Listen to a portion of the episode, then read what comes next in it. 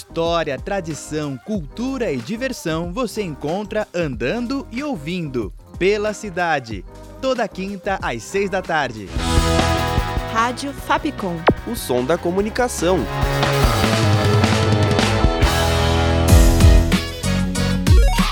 Você curte as atrações da Rádio Fapcom? Então siga a gente nas redes sociais. Procura por arroba canal Fapcom e fique por dentro de tudo que preparamos para você.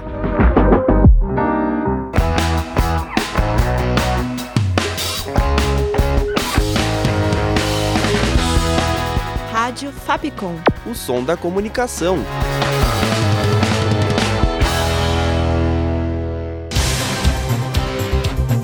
Panorama. Oi, gente, esse é o podcast Panorama. Eu sou a Júlia Lira e no episódio de hoje você vai ficar por dentro das principais notícias da semana, como cinco anos sem resposta sobre o crime que matou Marielle Franco, a nova proposta do arcabouço fiscal, a relação das Forças Armadas com o governo federal e a divulgação de O Alto da Compadecida 2. Dia 14, terça-feira, o assassinato de Marielle Franco e Anderson Gomes completou cinco anos. Ainda sem respostas, nesta quarta, dia 15, em uma sessão do plenário, ministros e parlamentares prestaram homenagens à vereadora e cobraram a apuração do crime. Sua irmã e ministra da Igualdade Racial, Aniele Franco, e a viúva de Marielle, Mônica Benício, atual vereadora do Rio de Janeiro, estiveram presentes. Quem presidiu a sessão foi Erika Hilton, do PSOL, a deputada afirmou que o ódio precisa ser enfrentado. Depois de meia década, a procura pela resposta de quem matou Marielle Franco e por quê continua. Panorama. Uma pesquisa divulgada pelo IBGE nesta sexta, dia 17, mostrou que o índice de desemprego foi para 8,4% no trimestre de novembro a janeiro. A taxa é a menor registrada neste período desde 2015, a Pesquisa Nacional por Amostra de Domicílio ainda mostrou que, em relação aos dados do trimestre anterior, que ficou em 8,3%, houve estabilidade. No que diz respeito ao mesmo último trimestre do ano de 2022, que registrou 11,2%, e de 2021, com 14,5%, é visível a redução dos níveis de desocupação.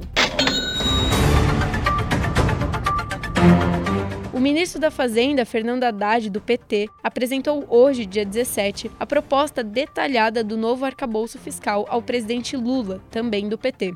De acordo com o ministro, o assunto já está conversado com o presidente e a reunião só servirá para aprovar o plano e então ser encaminhado ao Congresso Nacional.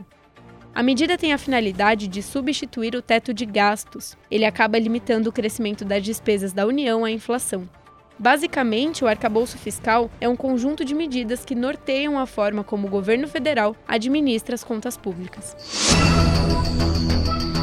Nesta quarta, dia 13, o presidente Lula do PT teve uma reunião com militares da Marinha. Ele ainda vai se encontrar com a Aeronáutica e o Exército também. O principal objetivo destes encontros é estreitar e pacificar as relações do governo com as Forças Armadas. A estratégia, que segue sendo negociada pelos comandantes junto ao ministro da Defesa, José Múcio, é que os quartéis sejam despolitizados, o que vai contra as ideias que vinham sendo reforçadas pelo governo anterior. A Marinha já emitiu um comunicado lembrando que militares são proibidos de se filiarem a partidos políticos. Quem se encontrar nessa situação precisará se desfiliar. O Exército também divulgou que dia 31 de março não vai divulgar nota sobre o golpe militar de 1964. Panorama. Durante um evento na Itaipu Nacional, em Foz do Iguaçu, nesta quarta, dia 15, o presidente Lula defendeu que o Brasil tem o direito de compartilhar recursos com outros países da América Latina. O governo afirma seu compromisso em manter uma boa relação entre os países sul-americanos. E para isso, uma das promessas é a retomada da Unasul, a União de Nações Sul-Americanas, e o fortalecimento do Mercosul, o Mercado Comum do Sul. A retomada dessa agenda é considerada uma das prioridades desse governo. E bora falar de cultura?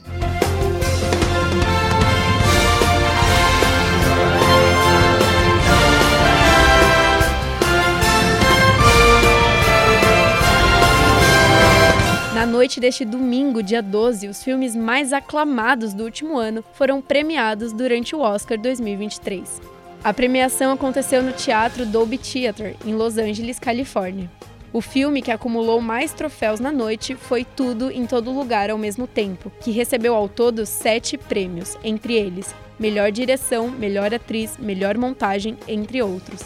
Outro nome que apareceu forte na lista foi Nada de Novo no Front, filme alemão produzido pela Netflix, recebendo os prêmios de melhor trilha sonora, melhor design de produção, melhor fotografia e melhor filme internacional.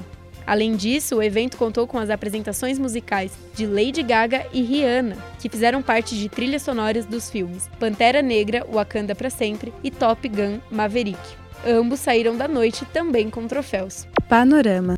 Depois de 25 anos desde seu lançamento, um dos filmes brasileiros mais clássicos da atualidade, O Alto da Compadecida, vai ganhar continuação. O filme é inspirado na obra de Ariano Suassuna. O anúncio foi feito neste domingo, dia 12, pelos atores Celton Mello e Matheus Nastegali, que interpretam Chicó e João Grilo.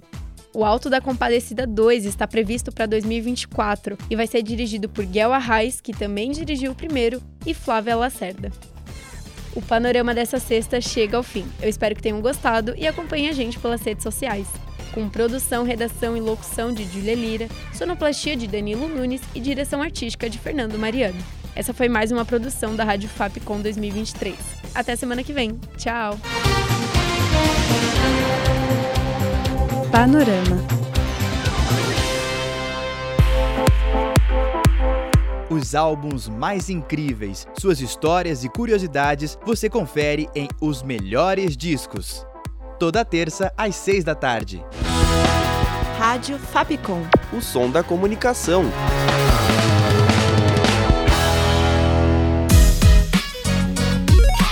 Você curte as atrações da Rádio Fapcom? Então siga a gente nas redes sociais. Procura por arroba canal Fapcom e fique por dentro de tudo que preparamos para você.